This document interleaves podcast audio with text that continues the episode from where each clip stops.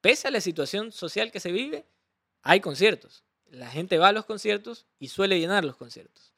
Pero la industria, tú también mencionaste eso, que es algo muy interesante, porque hay artistas que nunca se han presentado en vivo, pero ya son número uno en sus países, o tienen millones de reproducciones en Spotify, en YouTube, y no necesariamente fueron pautadas, dicho sea de paso. Eh, entonces, sí es como una mezcla de todo. Este es el podcast de Ruidosa Caracola con Eric Mujica.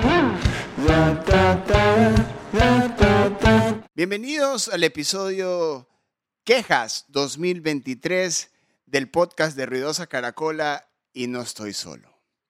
En esta oportunidad tengo al dueño del puño y la letra de la caracola, el gran, un referente del periodismo musical independiente, una persona que sabe todo, todo lo que sucede delante y tras bambalinas de la música ecuatoriana. Juan José Áviles, mi brother, bienvenido. Gracias, muchas gracias. Justo hablábamos antes de, esto del síndrome del impostor. En mi cabeza estaba pensando, ¿de quién está hablando este man? y eso que me, me, olvidé también, artista, compositor, cantante, o sea, ya falta. Sí, sí, sí. E, esa, esa te la creo. He estado trabajando en mi cabeza en aceptar por fin que soy artista. Y de hecho por eso, bueno, ya te lo había contado a ti, por eso hice el libro que espero que pronto salga. Que por ahí si quieren conseguirlo, solamente escríbanme. José Avilés en todas las redes sociales. No, no ando cambiándome el nombre. Pero sí, en, realidad es como trabajar en aceptar esas cosas es muy difícil. Por eso también hay muchas quejas todo el tiempo. Como que te quejas en preguntarte, ¿y este quién se cree? Y te das cuenta que es la otra persona aceptando quién es también, ¿no? Bueno, eso, eso, eso es un camino. Sí, eso es un camino. Es algo largo. Eh, y ahorita entrando también en, el tema del, del, año, este 2023 que está acabando, no te voy a preguntar, defíneme en una palabra el 2023, pero yo preferiría este, como que entrar en detalle de qué le falta ¿qué le, qué le, qué le sumó el 2023 al 2022? Yo creo que le, le, sumó más artistas y le faltaron más conciertos. Yo sí creo, hablando de lo local, ¿no? Porque hubo shows, hace poco estuvo Roger Waters, te guste o no te guste, antes de que vayas a decir que soy comunista o lo que sea. Eh, no hablo de ti, por si acaso. Estoy hablando con la gente que nos escucha. Pero hubo Roger Waters, hubo The Hypes, el Quito Fest que trajo los fabulosos Kylax, a Warpaint. Eh, hubo shows internacionales que demostraron que hay un público que consume, pero no hubo tantos shows locales, además de, por la situación actual que vive el país, que es algo que no quiero tocar, no por, por eh, desviarme del tema o esquivarlo, sino porque es algo obvio. Yo creo que sí le hizo falta más shows, pero hubo muchos artistas que salieron no, solamente nuevos, sino muchos que ya conocemos que hicieron muchas cosas importantes, como lo he venido diciendo, eh, las 100 canciones de Luis Rueda, tú mismo con tu música que está sonando en Argentina, em, por ahí trabajos que uno no se esperaba ver hace poco y lo ponía justamente en el texto que te envié esta semana de la Caracola. Hay una banda que yo vi en vivo en un show en el que también estuve tocando, de unos chicos que, o sea, ya decir chicos, me siento viejo que no soy viejo para nada, pero de unos chicos que, que se llama, o sea, el vocalista se llama Rayo y me parece que su banda de, de, acompañamiento se llama Lil Orange Crew. Y los vi tocar, estábamos en una casa y tocaban como si estuvieran en un estadio lleno de 30.000 personas y por momentos sonaban como si estuvieran en la sala del Teatro Sánchez Aguilar, súper íntimo.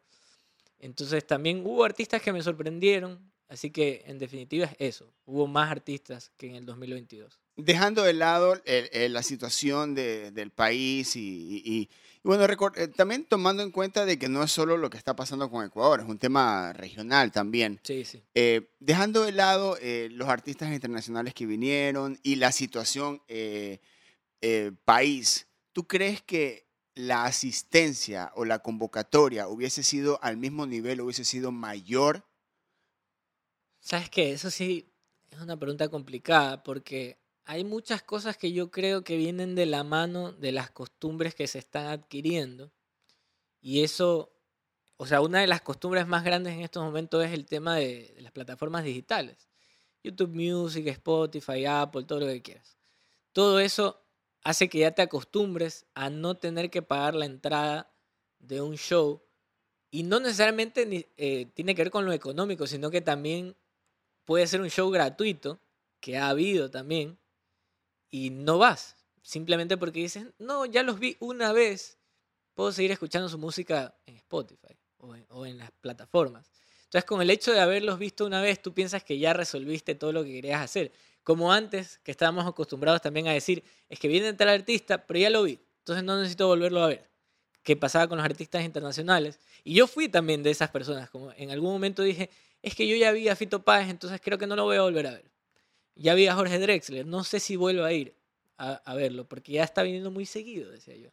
Entonces, yo creo que también va un poco por eso, por la costumbre de decir, puedo escuchar su música, tengo todo el tiempo en el celular o en la computadora, en el trabajo, ya lo estoy escuchando muy seguido, entonces no me quiero aburrir. Puede ser que algunas personas digan eso. Entonces yo creo que no necesariamente, ahí sí no necesariamente tiene mucho que ver la, la situación económica, social, política, lo que quieras, de la región, como bien mencionas, sino que mucha gente se... Somos cómodos. Y digo somos, incluyéndonos a todos, porque uno, o sea, uno llega a tener, eh, como mencionaba, sus costumbres y eso hace que de un momento a otro digas, no sé si quiero ir al concierto, no sé si quiero ir al teatro, no sé si quiero ir al cine incluso, tantas cosas así, ¿no? Hay, hay un, un común denominador en estos años que es también que genera esas situaciones que es la falta de espacios. ¿no? Podemos sonar repetitivos en, en ese tema cada año y cada año y cada año y cada año y cada año y cada Sí. año. Pero este, eso también ha generado al artista de escenario y al artista de plataformas. Sí, esto es algo que hablamos mucho contigo sobre, y vamos a decirlo sin pelos en la lengua, hay gente que simplemente saca su música porque quiere estar presente en las plataformas, en las redes, eh, en los medios digitales, lo cual es respetable. Si tú no quieres ir a, presentar tu música a shows porque no tienes los recursos, porque obviamente no todos vivimos la misma realidad y puede ser que tú hayas conseguido la, la oportunidad de ir a un estudio, pero no tienes la oportunidad de llevar a tus músicos al escenario o, o como tú quieres presentar tu proyecto al escenario, ha hecho eso, que haya artistas de plataformas y que los artistas de, eh, más bien, de escenario, de conciertos, de teatros o de estadios, se vean afectados porque ellos dicen, tal vez no debería ser un show con todos los juguetes, como decimos nosotros, porque a lo mejor no voy a llenar. Y cuando lo han hecho, tal vez no han llenado. Entonces eso sí creo que es algo que, no sé, para mí, esto es una perspectiva muy personal, para mí es algo muy desalentador. Porque yo, cuando he tenido que ser artista de escenario, he dicho como, no, pues, o vamos con todo, o vamos con nada, o no vamos. Porque ir con nada, entre comillas, es ir y sentarme con una guitarra de, esas bonitas que tenemos todos ahora, porque tenemos la oportunidad, porque trabajamos y somos gente grande, eh, y decir, bueno, voy y me siento a tocar mis canciones, a cantarlas y nada más. Y eso es, también cool, ¿no? Como también la, intimidad que uno tiene con el público. Pero también está esto de querer llevar todo lo que presentaste en, una, en un EP, en un álbum o un sencillo y decir, "Mm, no me sale. A mí me pasó en realidad. Me tocó en algún momento decirle a mi banda como, ok chicos, vamos a ir a un show con formato reducido porque no tengo para pagarles a todos.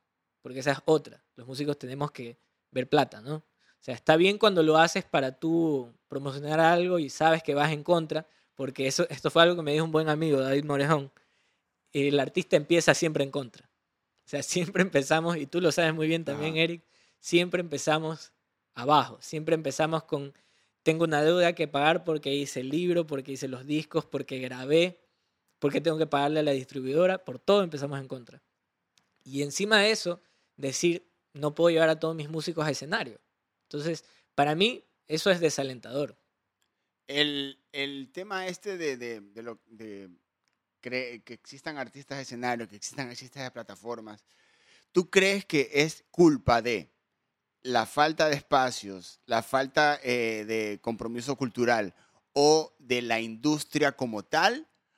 o, o- o crees que hay otra, otra situación que, que- que promueva esto o que dé que exista esto? Yo creo que es una mezcla de todo. Porque si vamos a hablar también de la situación social, política, como decía, a pesar de eso, hubo shows, como mencionaba, increíbles. Como no solamente lo de Roger Waters, sino ya hablando acá en Guayaquil, también este año hubo Wanka Beats que estuvo genial. Genial. Eh, hubo, hubo también festivales como más pequeños que te demostraron que no es solamente una cuestión.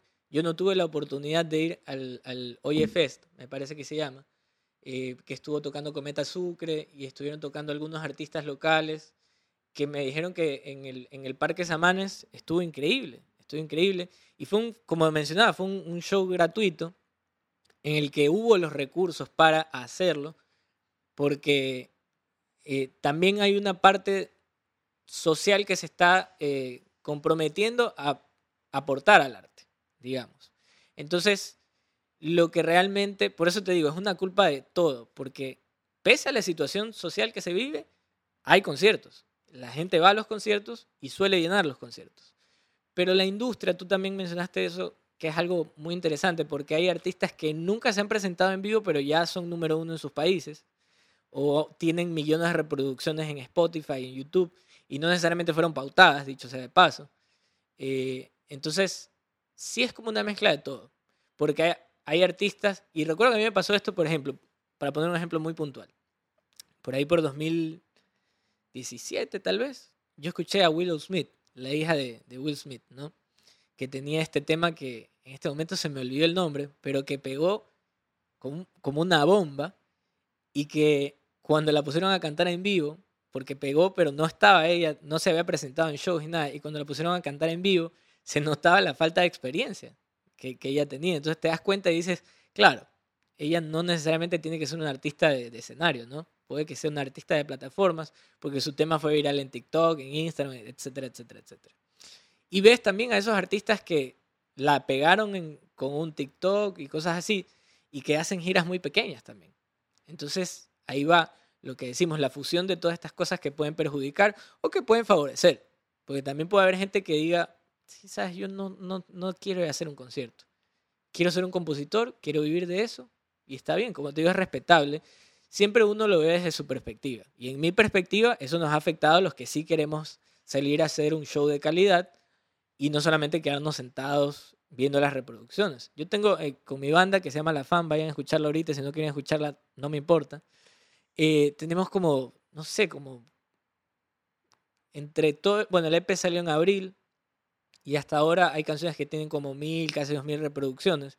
No hicimos nada para publicitar, además de sacar el, el video del EP y de crear una cuenta de Instagram. Y nos dijimos, claro, qué, qué bacán que también la gente esté escuchando, pero cuando íbamos a los shows, había gente cantando las canciones. Entonces, nosotros decíamos, vamos, hagámosla, queremos ir a shows, queremos tocar, que la gente, si va a cantar las canciones, sentir ese momento bacán de, de ver a, a- a gente que no conoces, no solamente tus amigos, cantando tus canciones, pero está este problema de decir, ¿para qué voy a hacer un show? No solamente que porque no se vaya a llenar, porque yo soy muy feliz de ir y tocar frente a 30 personas, pero no hay eh, los recursos suficientes para llevar a todo tu equipo al escenario de una manera adecuada.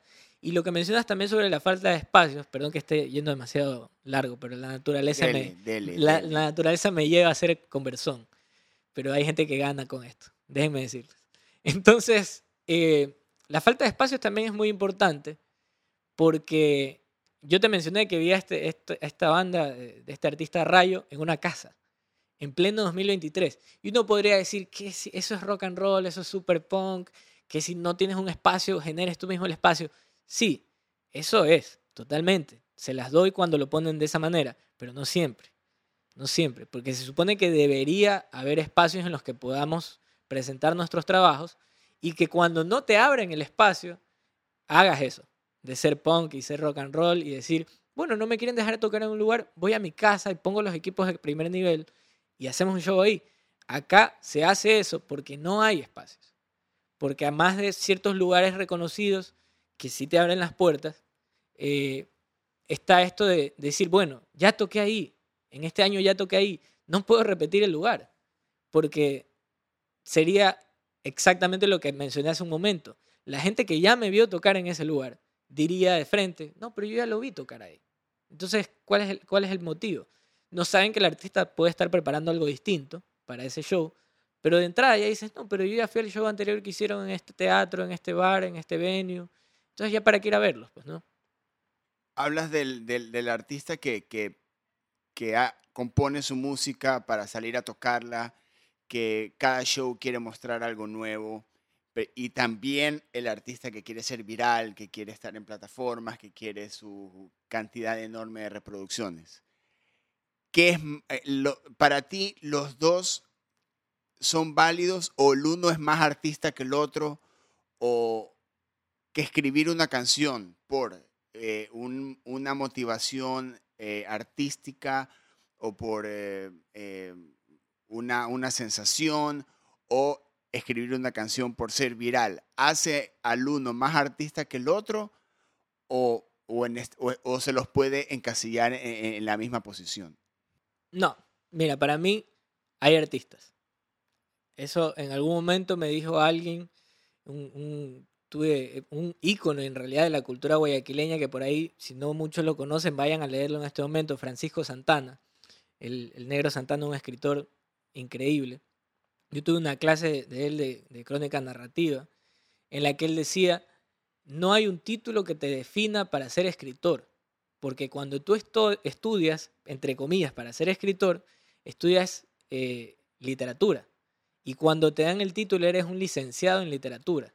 No dice usted es escritor. Lo mismo es para ser eh, eh, músico, para ser eh, también actor. No dice usted es actor el título, no dice usted es músico, dice licenciado en artes escénicas, licenciado en producción musical, etcétera, etcétera, etcétera. Entonces, para mí, la palabra artista ya engloba algo. Ahora, hay muchas cosas que pueden definirse también entre ser un artista y ser un performer, alguien que, que te da un show, un showman, ¿no? Eso sí puede ser distinto, aún así yo no lo descalificaría al uno o le daría mayor valor a otro, la verdad. Siéndote esto sí totalmente honesto y sin hacerte las señas que te estoy haciendo tras micrófonos. Yo sí creo que hay mucha gente que piensa que puede quitarle méritos al otro, pero sí hay cosas que pueden, en su caso, mostrarte una realidad distinta. Ejemplo, tú no ves a los artistas ecuatorianos de primer nivel, eh, refiriéndome a primer nivel con el éxito, la trascendencia que están teniendo en otros países. Para ser puntuales, te venía comentando en la mañana, eh, Dayanara Peralta, Andreina Bravo, son artistas que aquí se presentan muy poco. Y cuando se presentan, se presentan en lugares, en, festivales en otras ciudades, no necesariamente en Guayaquil, no necesariamente en Quito, no necesariamente en Cuenca, que es lo que nosotros llamamos las ciudades principales del Ecuador. Y es a donde todos queremos ir a tocar. Todos nos movemos por tocar en Quito, en Cuenca, en Guayaquil, pero no consideramos que hay más ciudades atrás en el país. Estos artistas sí se van a otras ciudades, pero no se presentan mucho en las ciudades principales. Entonces, ¿qué hacen? Se van a otros países porque ya tienen los recursos. Y se van a otros países a hacer giras pequeñas o, por lo contrario, a hacer giras grandes. ¿ya? Eh, hablaba hace poco también con Mirela Chesa y Mirela decía, yo me fui a México a abrir mercado y, e hice una gira de bares, de lugares pequeños, porque yo quiero que me conozcan un poco más en esa faceta. Y eso está muy bien, pero no le da mayor valor o menor valor a lo que el artista está buscando hacer. Simplemente son eh, objetivos diferentes, porque el artista de redes o de plataformas sí está buscando vender su música a través de las plataformas y que por eso lo reconozcan. No como el artista de escenarios que lo que más quiere es sacar su música para que la gente la escuche y poder cantarla con él en el show o con ella en el show. O sea, increíble verla a Mirela Chess en un bar. O sea, es lo más rock and roll que puede Claro, haber. Imagínate, Mirela aquí tocando en, todas las ciudades del país, en los escenarios más pro, y de repente alguien en México la vio tocando con su charango sola o con su charango y el guitarrista. Increíble. Eso le, eso le da un valor más grande al artista que hacer una campaña viral. Eso sí, para mí eso sí. Yo sí te reconozco que el hecho de salir y aguantarte a veces que la gente o te abuchee o simplemente no te pare, no te pare bola y saludos para el parame bola. y que no te pare bola, que de repente, mientras tú estás tocando, escuchas a la gente conversar de otra cosa, que a mí me ha pasado. Est- Estás tocando en acústico, tú solo con tu guitarra, o en el caso de Mirela, por ejemplo, con el charango, y escuchas a la gente hablar de otra cosa, o los ves comiendo, y cuando tú terminas una canción, ellos no saben si aplaudirte porque terminaste o no. Entonces, eso sí es mucho más grande porque ahí te estás encargando tú y si acaso tu manager. Porque eso es otra cosa. El artista ecuatoriano, independiente, o sea, independiente, me refiero, hablamos también con Lucho Rueda hace poco de eso y Lucho me decía, ¿qué música no es independiente en Ecuador? Aquí no hay industria. Y tiene mucha razón, pero vamos para, segmentarlo un poco, todos saben a qué me refiero cuando, cuando, los que, cuando hablamos de independiente o de indie, ¿no? Que serían los artistas más underground, si se quiere. ¿ya? Entonces, cuando el artista independiente quiere hacer algo, ¿acaso tiene un manager? Esto es todo, porque el artista independiente es diseñador gráfico, productor, músico, manager, buquea sus propios shows, hace absolutamente todo. O sea, es hasta escribirle a la distribuidora digital a decirle, oye, quiero subir mi música a Spotify. Hace todo. Pero los artistas eh, de mayor alcance, para no decir el primer nivel, los artistas de mayor al- alcance sí tienen pues un equipo detrás. Tienen maquilladores, tienen publicistas, tienen manager, tienen alguien que CM le maneja las redes, todo, todo, todo, todo. Entonces yo creo que ahí sí, ahí sí te, te la doy. Tiene mucho mayor valor que el artista organice una gira, donde sea, pero que vaya a tocar en un lugar más pequeño y busque ese, expandir sus fronteras de esa manera, a tener una campaña en, en redes sociales que en estos momentos, si tú tienes los recursos, lo haces suelto de huesos, lo haces de una.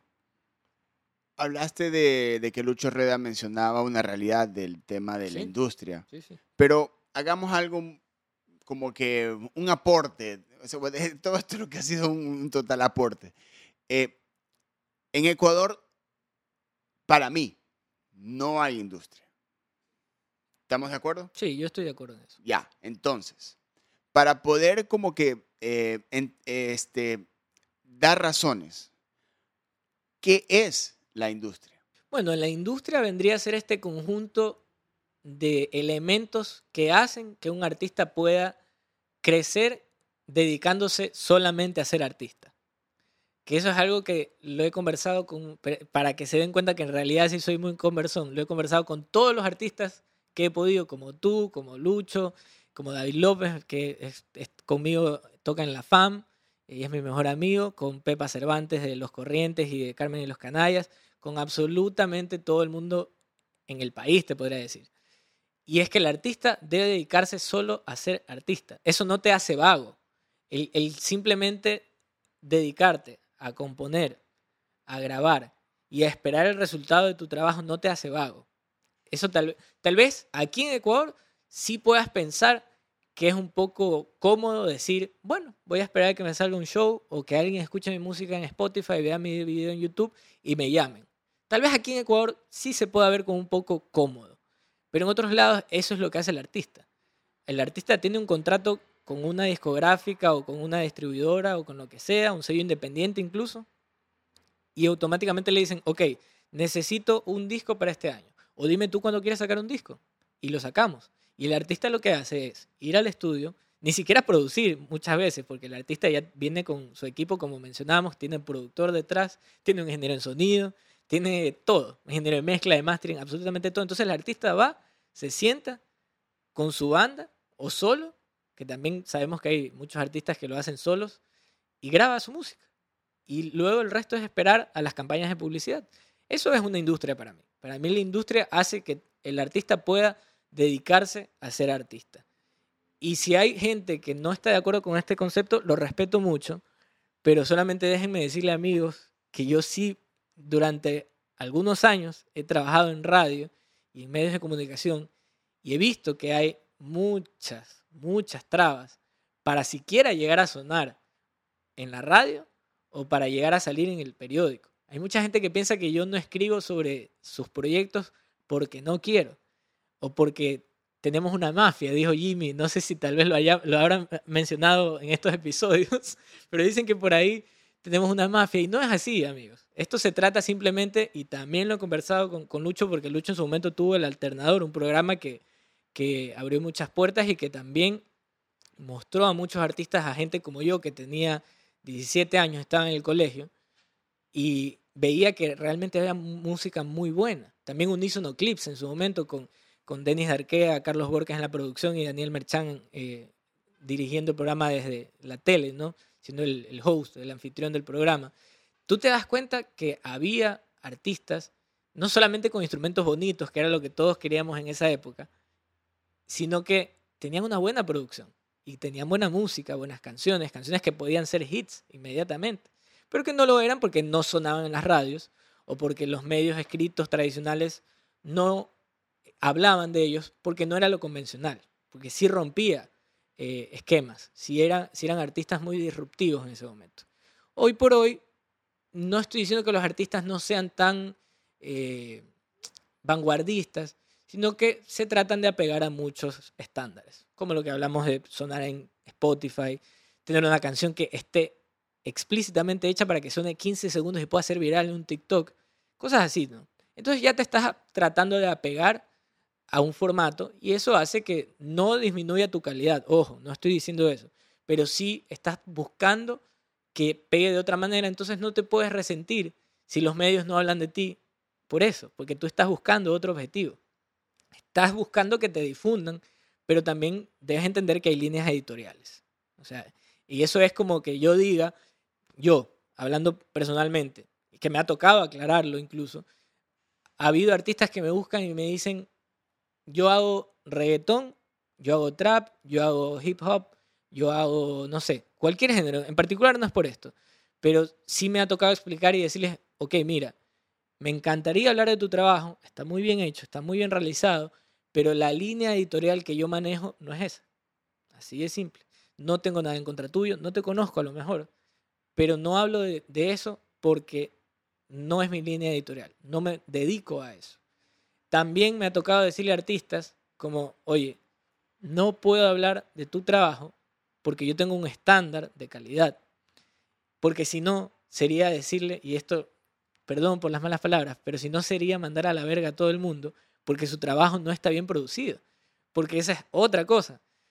Hay gente que no sabe, porque en serio soy, soy muy joven, soy pelado porque ya no tengo pelos, porque estoy, me estoy quedando calvo, pero soy muy joven, pero yo estudié producción musical también. Estudié producción musical, me gradué y todo, además de la música. Entonces, una cosa es que no te guste una canción o un género y decir esto es malo, que está mal eso, porque eso es muy subjetivo. Otra cosa es que haya estándares de calidad que te revelen el nivel de trabajo de una canción o de un álbum. Y si eso no está bien, si no alcanza los estándares de calidad para que pueda sonar en la radio, para que pueda sonar en plataformas o para que pueda ser difundida por un medio en particular, no puedo decirte sería malo, incluso hasta para tu imagen, que yo venga, no solo para la mía, yo lo hago para cuidar la imagen del artista. A mí ya me tienen con un pelotudo que no sabe nada. Pero si el día de mañana yo digo en un artículo, eso está mal trabajado porque no hubo una buena mezcla, porque no hubo buen, o sea, se nota que no está masterizado, porque está saturado, porque se escucha muy bajo. Yo puedo decir esas cosas. Y si yo te digo eso a ti, te voy a perjudicar como artista. Entonces, hay muchos, muchas cosas, muchas trabas, como decía, que no son trabas impuestas a veces por mala fe, sino porque el artista no se da cuenta que siempre hay que ir mejorando y evolucionando. El artista también, bueno, eh, antes de entrar a la parte del artista, eh, eh, siempre ya la discusión sobre los medios ya es una cosa que llega al punto de aburrir, ¿no? Sí.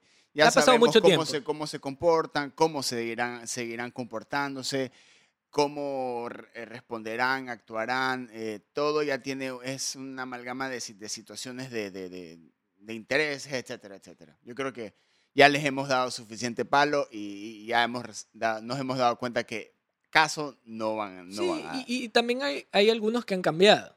Y lo, Claro. puedo, lo puedo decir, no solamente, no voy a nombrar ni siquiera el medio al que yo pertenezco para decir, no, es que porque yo entré cambió la cosa. No. He he visto mucha gente en Expreso, como Alejandro Puga, a quien le mando un abrazo, que cubre muchísima música independiente. Eh, hay alguien del Expreso también que se llama Marco, en este momento se me fue su apellido, pero muestra muchísima música under y de hecho yo a veces leo sus artículos para saber qué está pasando acá también. eh, hay gente que sí se ha esmerado en mostrar lo que otras, otras personas no muestran por ser conservadores, por ser curuchupas, por lo que quieras, como quieras decir. Entonces, como tú dices, ya se le ha dado tanto palo a los medios que a veces hay gente que no se ha dado cuenta que se han cambiado. Ajá, Sí. exacto. Ahora entremos al artista, eh, que también es una de las razones por la que no existe industria. Por supuesto. Eh, te- hay, hay, hay artistas, hay bandas que tienen, obviamente, eh, tienen gente que los represente, tienen manager, tienen equipo de trabajo, tienen todo.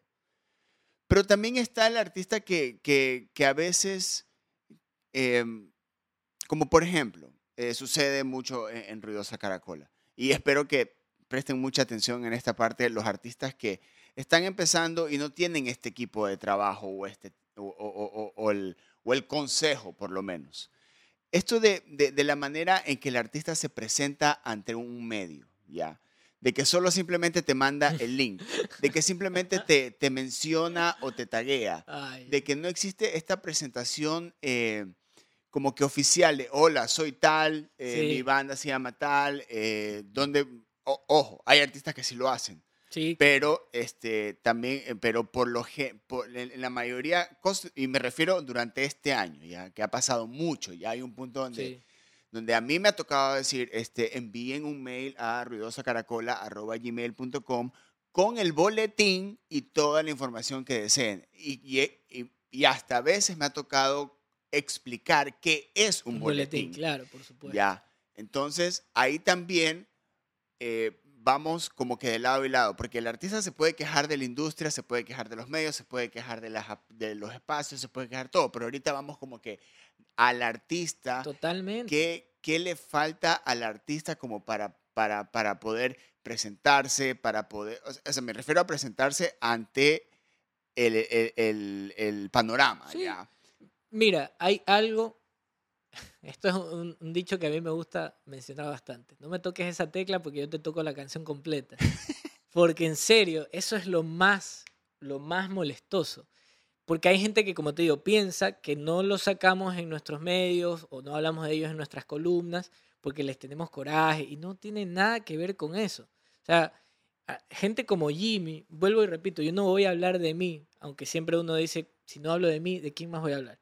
Pero hay tantas cosas ocurriendo que ni siquiera es necesario que yo hable de mí y de cómo trabajo yo. Pero hay gente como Jimmy Sánchez de Viteri, como tú, en Ruidosa. eh, también está Indy Criollo.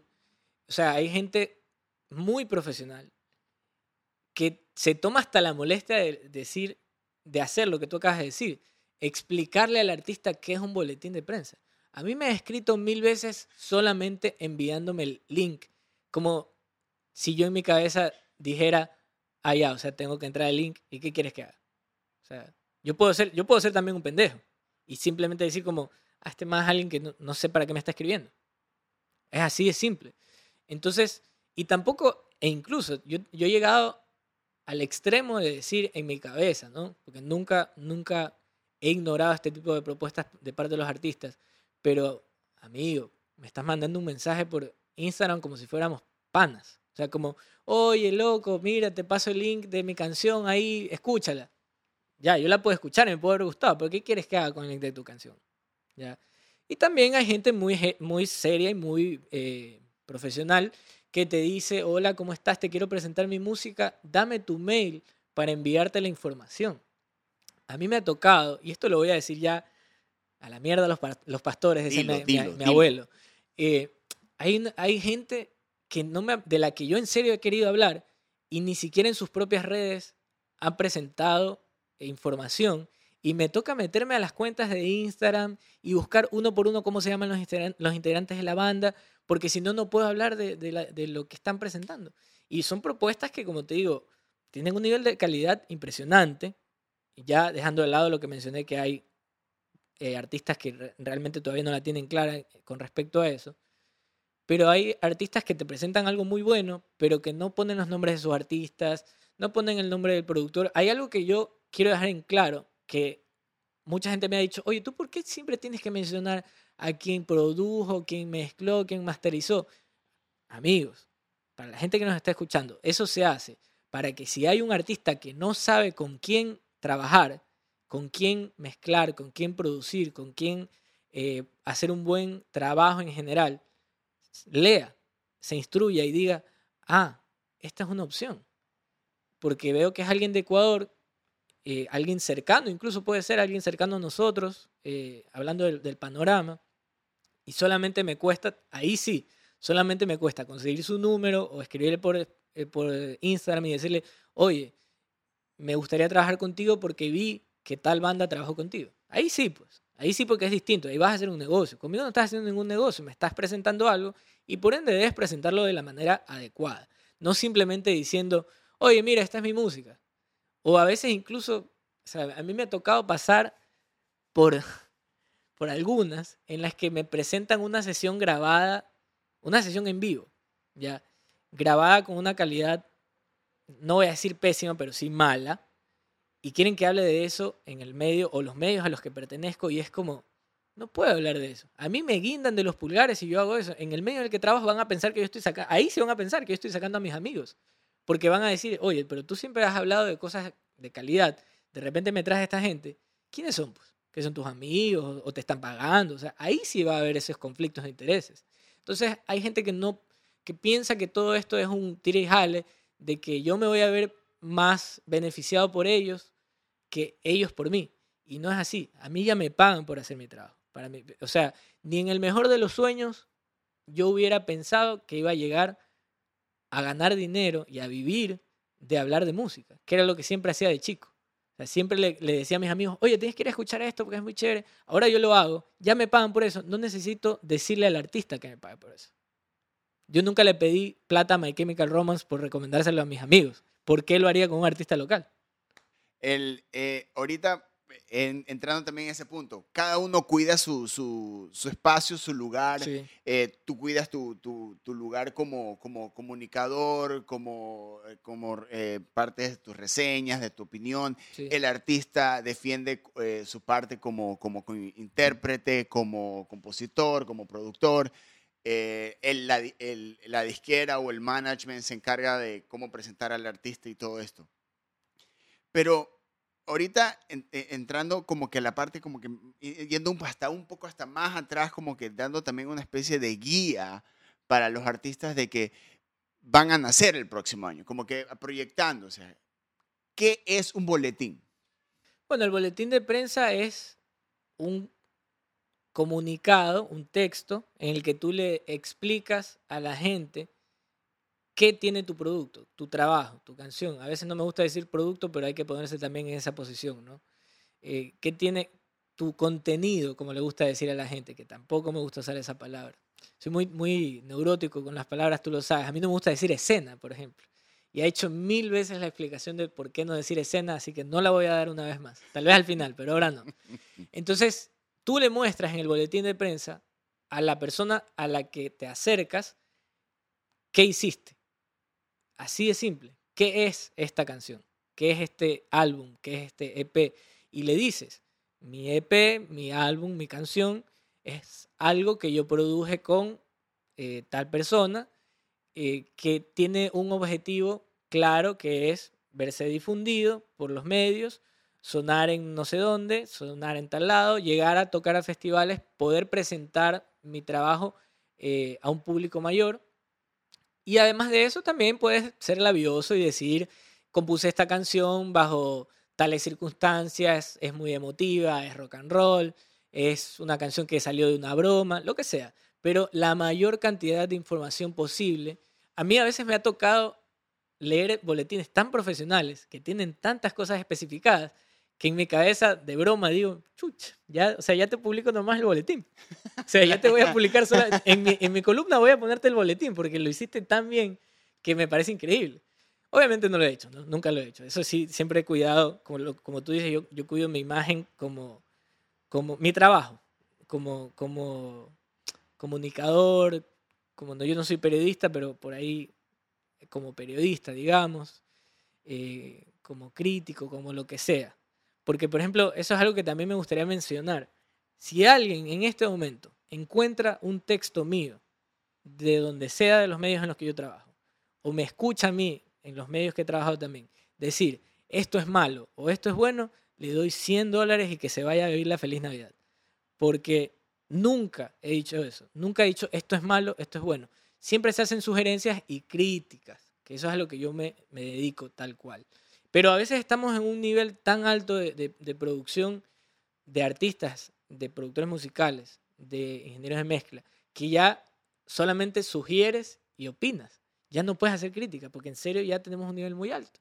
Entonces, el boletín de prensa es eso, que le, que le digas a la persona con la que quieres trabajar o la que quieres que difunda tu arte, decirle, esto es mi canción.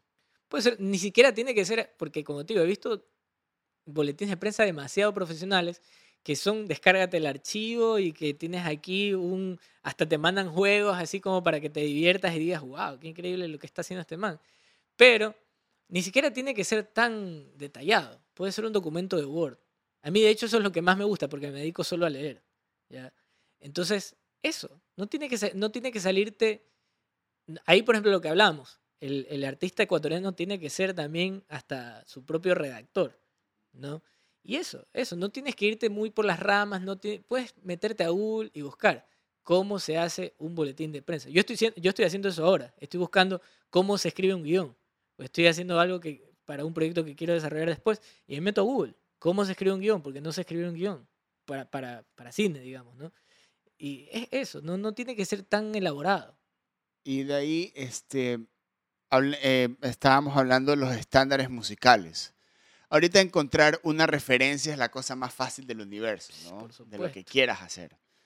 Eh, y, y también eh, artistas, como tú dices, de que ah, eh, ya me, ya me, eh, eh, eh, me enteré esto de la mafia que, que, que, que existe entre, estos, entre los medios independientes que me parece una locura. o sea, pero, pero también ahí, ahí es donde entra el estándar.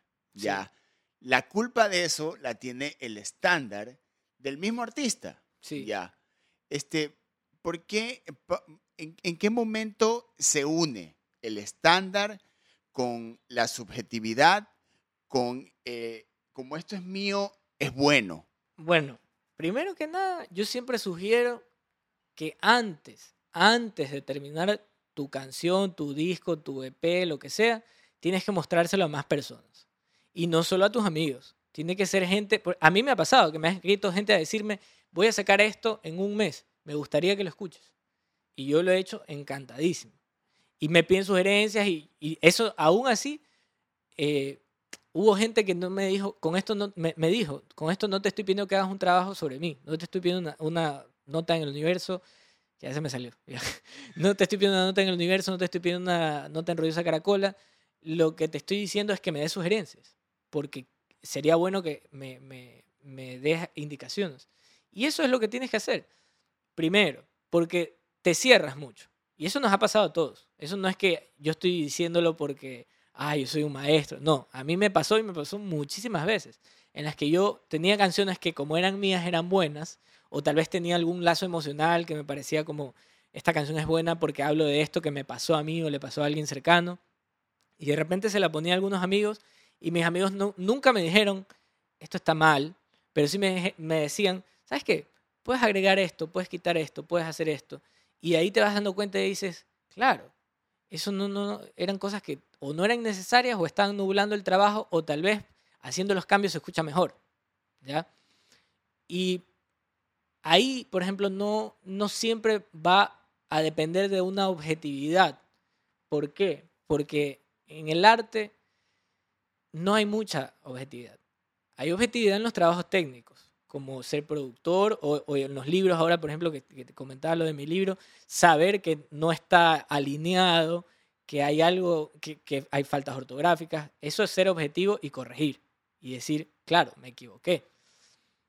Eh, Decía Fernando Artieda que la objetividad es el estado de los objetos, o sea que básicamente no existe la objetividad.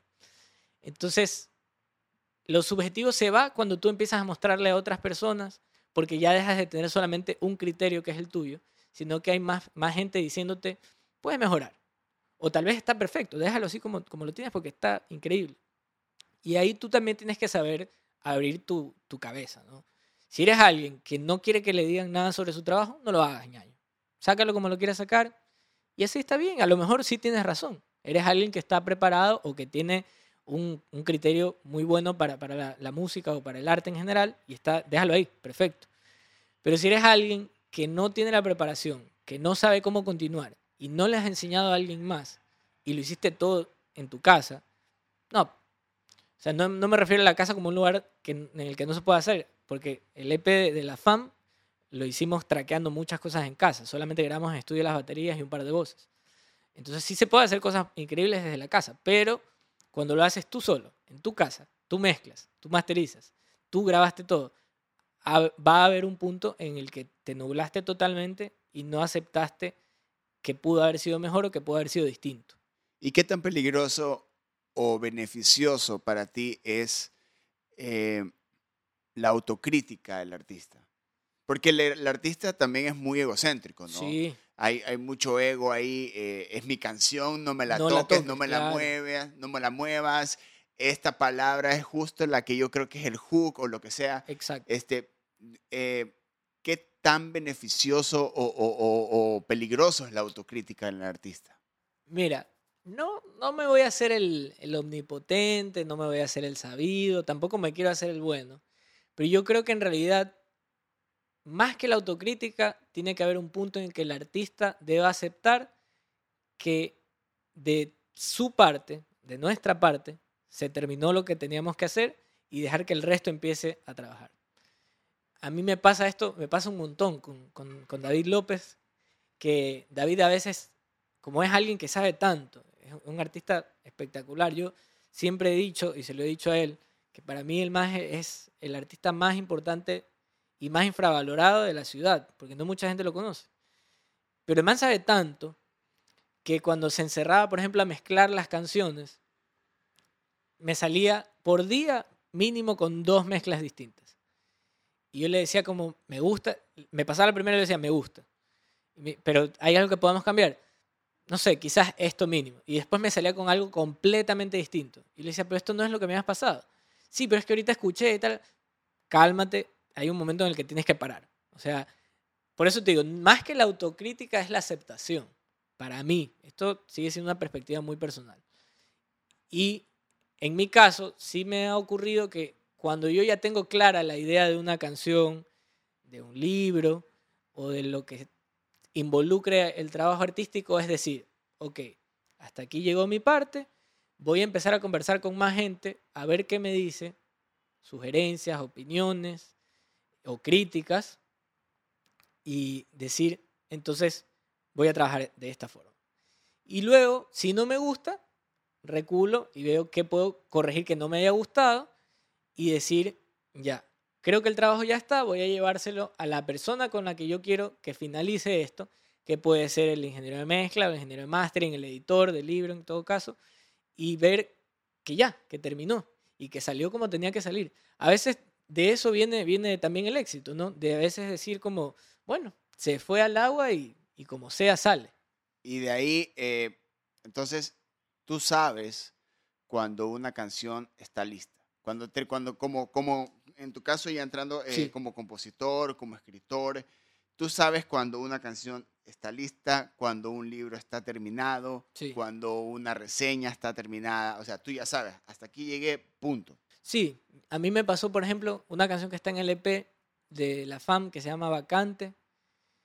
Es una canción que yo hice solo, eh, que se llama Sauce 6, porque yo vivo en Sauce 6. y me acuerdo que yo hice esa canción en cinco minutos. No estoy exagerando. Y la canción es súper corta, dura dos minutos y medio. Entonces hice la canción en cinco minutos, yo tenía ya los acordes, tenía la letra, y de repente simplemente se la pasé a David como en guitarra, pero a mí nunca me ha gustado cómo toco la guitarra, por esto que hablamos también del síndrome del impostor y todas las inseguridades que uno puede tener. Entonces nunca me gustó cómo yo tocaba la guitarra. Y yo le decía, me gusta la canción, siento que ya está, estos son los acordes, esto es la letra, pero no me gusta cómo suena la guitarra, no me gusta cómo suena la canción tocada solo con la guitarra. Entonces ahí viene lo que yo te digo, saber con quién quieres trabajar y por qué quieres trabajar con esa persona. Y David me dijo, ¿sabes qué? Agregamos, agreguémosle esto, agreguémosle esto, teclados. Y mientras yo lo iba escuchando, ya iban cosas que yo decía, también podemos hacer esto. terminamos poniendo saxofón, después el acordeón, y, y ahí va a hacer voces, y ahí dices, esto era lo que, no era lo que yo quería, pero esto es lo que ahora me gusta, y aquí así quiero que termine. Pero no era lo que tú querías en un principio, pero sí hay un momento en el que debes saber que se terminó tu parte. Entonces, ahora con, con el EP de la FAM, con tu libro, con tu trabajo, este, tú estás completamente satisfecho. Sí, es lo que te decía hace un momento. Yo nunca, ni en el más bacán de mis sueños, hubiera pensado en llegar al punto en el que estoy, que espero que sea en algún momento más amplio, o quedarme donde estoy porque soy el, como la película Big Fish, ¿no? Como dicen los gringos, eh, Big Fish en, en in a Little River, el pez grande en un río pequeño, y aquí es muy pequeño. Pero eh, nunca yo hubiera esperado tener la oportunidad de decir, no me interesa ser conocido. Eso, eso yo hablaba hace poco con, con mi novia. Le decía, mira, a mí no me interesa que a la gente le guste o no mi música, no me interesa que le guste o no mi libro. A mí me interesa que les haga sentir algo. ¿Ya? Porque a mí me pasa eso con el arte. A veces a mí me dicen, oye, escucha a tal artista, y yo, no me gustó, pero ¿sabes qué? Me hizo recordar a algo, me provocó estas sensaciones, y no me gustan, no sé si lo volvería a escuchar, pero estuvo muy buena la recomendación. Algo así, ¿no? Entonces, en mi caso sería súper cool que la gente sienta lo que va a sentir. Si no le gusta, increíble, pero te hizo sentir algo, te movió, ¿ya? Eh, así como hay gente que iba antes, ¿no? Ya porque hablamos que justamente no hay conciertos. Antes había gente que iba a conciertos a encamarle tonteras al artista ahí al frente, ¿no? Eso, que te mueva, que te haga sentir coraje, que te diga por qué no estoy yo ahí o por qué no lo hice yo y que eso te motive a hacerlo tú también. Eso, eso en, en gran parte. Es como, eso es lo único que yo busco con mi trabajo en general. Con la crítica fue igual. Recuerdo que en algún momento, yo primero antes de escribir como Juanjo, escribía como JJR, porque era como un seudónimo, ¿no? Y nadie sabía, ahí sí nadie sabía que era yo. Motivos obvios ahora sabe por qué Juanjo soy yo, porque soy Juan José Avilés, ¿ya? Pero en ese tiempo nadie sabía quién era. Y recuerdo que una banda, que no voy a mencionar, después te digo cuál, eh, había puesto en, redes sociales, yo hice un comentario muy puntual sobre que el vocalista, que la banda está tocando excelente, que de verdad lo fue, pero que el vocalista no, está, no se notaba muy preparado para el show, porque estaba desafinado y fuera de tono. Y si estás escuchando, amigo, yo sé que sabes que eres tú. Entonces, ponían que yo no sabía siquiera la diferencia, o sea, decían, esta persona de Diario del Universo seguramente ni siquiera sabe la diferencia entre estar desafinado y fuera de tono. Y yo en mi cabeza me reía porque yo decía, amigo, te estás echando el agua solito porque yo también me preparé para esto, no solamente tú eres el único que estudió para esto. Entonces me, me mataba de risa porque yo decía, claro, esto es lo que yo busco.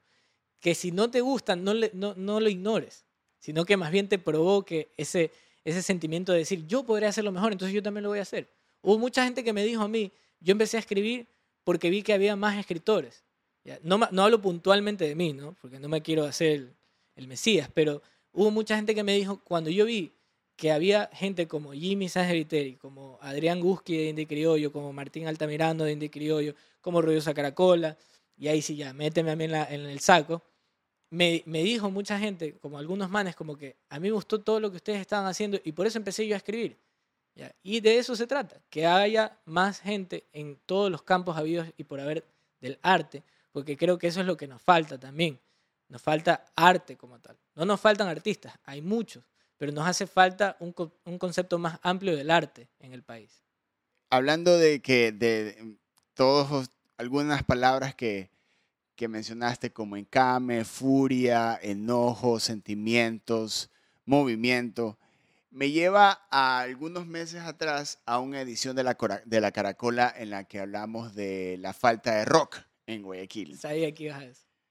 Inmediatamente hubo un show Sí, ya en la que el, el- uno el, el- la- la- el flyer del show decía para, para los que dicen que no hay rock en Guayaquil Sí. y se dio el evento sí, sí. Te invitaron Sí, invitaron a Jimmy Sainz también este para que se muestre este hecho claro. internamente fue como un cool buenísimo este hubo hubo eh, se, se tocó, un nervio Claro. para que exista el evento esa era la idea Claro.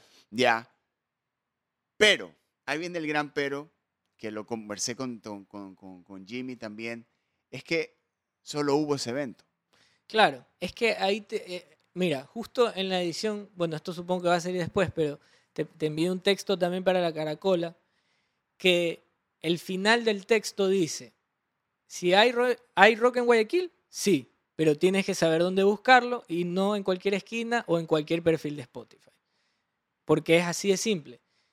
Yo también me vi perjudicado por ese mismo escrito que hice yo, porque claro, yo no estaba buscando el rock donde realmente se debe buscar. Y yo mencioné ahí algunos artistas. Y también hay una nota que me hizo pensar en, con esto, estoy siendo, eh, pensando un poco de manera eh, en retrospectiva o realmente estoy tratando de mostrar algo. Porque viendo para atrás, escuché artistas, Lucho Rueda sacó ahora su, su EP de extremo, en el que sale completó las 100 canciones grabadas. Ludovico fue a Buenos Aires a grabar un nuevo álbum al pelo de haber sacado un este, Jaula Invisible, un segundo álbum que tuvo años en, en la cocina. Eh, y mencioné justamente que también el rock ya hace mucho tiempo dejó de ser ese género que todos escuchábamos con las guitarras distorsionadas y que nos llevaba a pensar en, en todo esto de quiero ser rebelde y todo eso.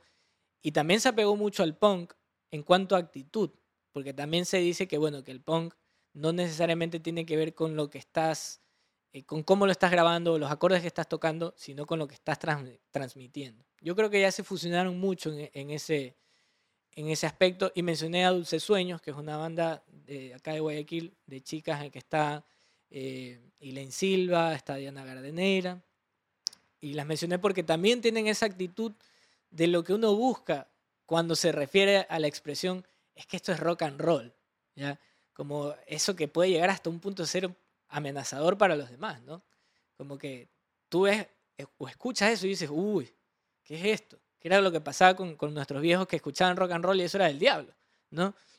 Entonces, también mencioné a Rayo, que, que- que- que en, en Spotify me parece que está como Ryan Ellis Stone, porque, y lo mencionaba porque su música no tiene nada que ver con el rock. Las guitarras no tienen distorsión, es como soul, RB, pero eso de pararte a tocar en una caleta con gente que no te conoce nadie y hacer que la gente se levante, te aplauda y diga, qué buen show la de este man, eso es rock and roll. Como la actitud como tal, no a huevarte, así de simple. Entonces yo pensé, empecé a, a pensar en retrospectiva y dije, claro, sí hay rock, pero más en actitud que en música. Y el rock, que por ahí mucha gente puede estar escuchando, tal vez no tiene la calidad suficiente como para trascender. Y ahí sí voy a ser directo. Caigan los que quieran, vengan de a uno, díganme, oye, mi banda sí tiene calidad, y yo te puedo responder, no, porque te falla esto, te falla esto, o te falta esto. Entonces, ese rock no necesariamente tiene calidad. ¿ya? Hablando de las producciones. No te voy a decir si tu canción está buena o mala, porque repito, nunca en mi vida, al menos desde que escribo, nunca dije eso y no lo diré. Es por escrito, por lo menos. Pero yo creo que es eso. Sí hay rock en Guayaquil y más en estos tiempos en los que estamos tratando de ver todos cómo sobrevivir y esto no es nada eh, exagerado. Estamos tratando de ver cómo sobrevivir los artistas como tal también. Entonces sí hay rock en Guayaquil, pero no ese. No ese que se mostró. No ese que se trata de mostrar.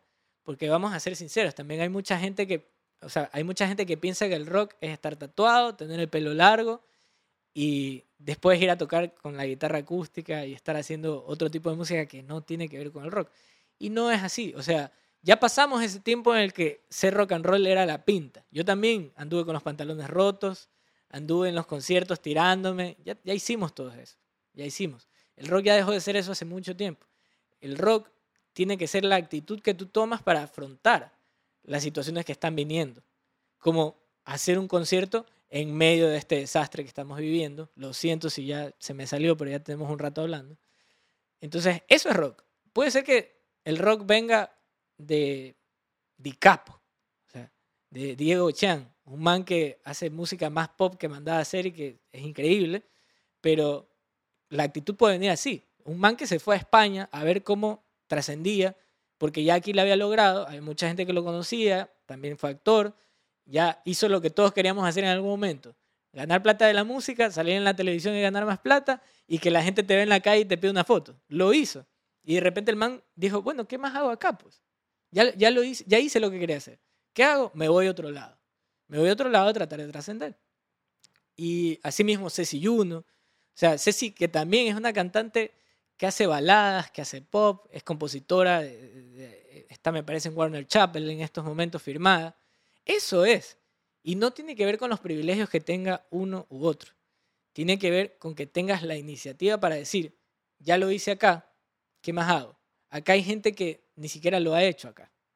O sea, que tienen su banda y se toman una foto, la suben a, a Instagram, iba a decir a Spotify la foto, la suben a Instagram y de repente te das cuenta y dices, ah, la foto está acá, le voy a dar like. Pero escuchas y no hay calidad, no hay una propuesta interesante y ni siquiera hay iniciativa porque los ves tocar una vez al año.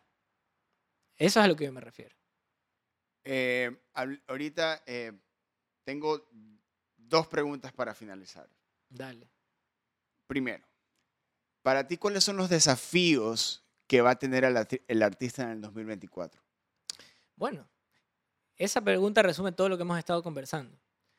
Desde pensar en si quieres ser un artista para plataformas y tratar de hacer algo de dinero, porque sabemos también que es muy injusto el trato que hay artista-plataforma.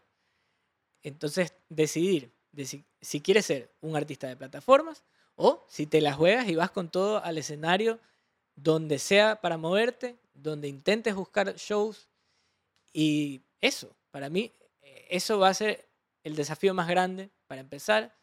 Y el siguiente va a ser también decidir si quieres seguir siendo artista. Hablando de, mejor dicho, porque el artista nunca deja de ser artista, eso, sí es algo. Puedes dedicarte a ser arquitecto y vas a seguir siendo artista porque el arquitecto va a estar dibujando, va a estar haciendo los planos, etcétera, etcétera, etcétera. Entonces el artista no deja de ser artista, pero decidir si quieres exteriorizar tu arte, si quieres mostrarlo. ¿ya? Creo que esos son los dos eh, desafíos más grandes. Decidir si quieres continuar con esto y decidir cómo quieres continuar con esto. Y la última, eh, ¿qué prefieres? ¿Que con una reproducción le cambies la vida a una persona o que le, le llegue a tocar un nervio a una persona con una reproducción o, o, salir en el Spotify Rap del 2024 con 500 mil reproducciones? Solamente me dijiste la primera parte y ya tenía la respuesta. Hay algo que en su momento leí que había dicho Bob Dylan y es que, y Bob Dylan, un tipo que hasta ganó un premio Nobel de literatura sin ser escritor, porque es compositor, pero escritor, hablando de que se entienda como escritor de libros o novelista, qué sé yo. En algún momento Bob Dylan dijo que nosotros no podemos cambiar el mundo con nuestras canciones. Un tipo que sí cambió el mundo con sus canciones. No sé si la gente por ahí, como que amigos, los, conservadores, no sé si saben que cuando están cantando las canciones de la iglesia, la mayoría son canciones de Bob Dylan como Knocking on Heaven's Door o este, Blowing in the Wind. Son canciones que les pusieron la letra de la iglesia para poder cantarlas. El man cambió el mundo con su música y sus canciones. Y él dice que nosotros no podemos cambiar nuestras, eh, el mundo con nuestras canciones, pero sí podemos cambiar el mundo de una persona que puede cambiar el mundo. Y un ejemplo muy grande justamente de, eso es, y lejos de la política, la tendencia que tenga uno o el otro. Esto es, sí, son este, facts, como dicen, son hechos. Eh, Barack Obama. Barack Obama es el ejemplo más grande de eso. Era un tipo que escuchaba a Bob Marley y a Bob Dylan y eso fue gran parte de su camino antes de llegar a ser el presidente de Estados Unidos. Te repito, lejos de la tendencia política que tú tienes, fue un tipo que de una u otra manera influyó en el mundo. Así de simple. Pudo haber sido el presidente de Ecuador, pero solamente con llegar a ser el presidente del Ecuador ya cambiaste la historia de un país, que por ende es una parte significativa del mundo. Entonces yo prefiero mil veces que alguien haya escuchado mi música porque un amigo se la enseñó en Spotify o porque me fue a ver un show, tener cero reproducciones, pero que me hayan ido a ver un show y haber tocado a esa persona, porque esa persona puede ser algo mucho más significativo de lo que yo puedo hacer. Y eso para mí es suficiente. Nada más. Increíble. Juan José, mi brother, un gustazo conversar contigo. Este episodio nos la, la- la debíamos. Creo que es uno de los episodios más largos, pero creo que el, el- el que más condumio le estamos dando a la sociedad artística. y no solo Disculpen, eso, sino que a disculpen. todos. Disculpen, pero nada, muchas gracias siempre. Ya la teníamos pendiente, ya no sé hace cuánto, pero es verdad, la tenemos pendiente. Muchas gracias a ti. Y un honor también tenerte eh, eh, en Ruidosa Caracola, este, con, tu, con tu blog, con la Caracola, con todo lo que dices y saber que eh, eh, ser parte de lo que de lo que de la visión que tiene Ruidosa Caracola de irrumpir, de mostrar y de también incomodar. Sí, Eh, lo hemos logrado este 2023 y, y el 2024 será, eh, esperemos que el triple de, de incómodos, sin mafias. sí, sí, sí. Por favor, amigos, si creen que soy mafioso, por lo menos denme la plata para, para confirmar eso. Por lo menos, porque eso nos hace falta a todos acá. José, mi brother, muchísimas gracias. Un gustazo tenerte acá. Y con este episodio cerramos el 2023. Así este, les agradecemos a todos por este, haber tripeado cada episodio, cada blog, cada playlist, cada noticia, cada artista que simplemente nos encargamos de difundir. Nosotros somos el instrumento de difusión, ustedes se encargan del resto. Que tengan un maravilloso 2024. Yo soy Eric Mujica, los quiero. Adiós. Ruidosa Caracola es una producción de Tripea. Suscríbete, compártelo y escucha nuestro playlist en Spotify.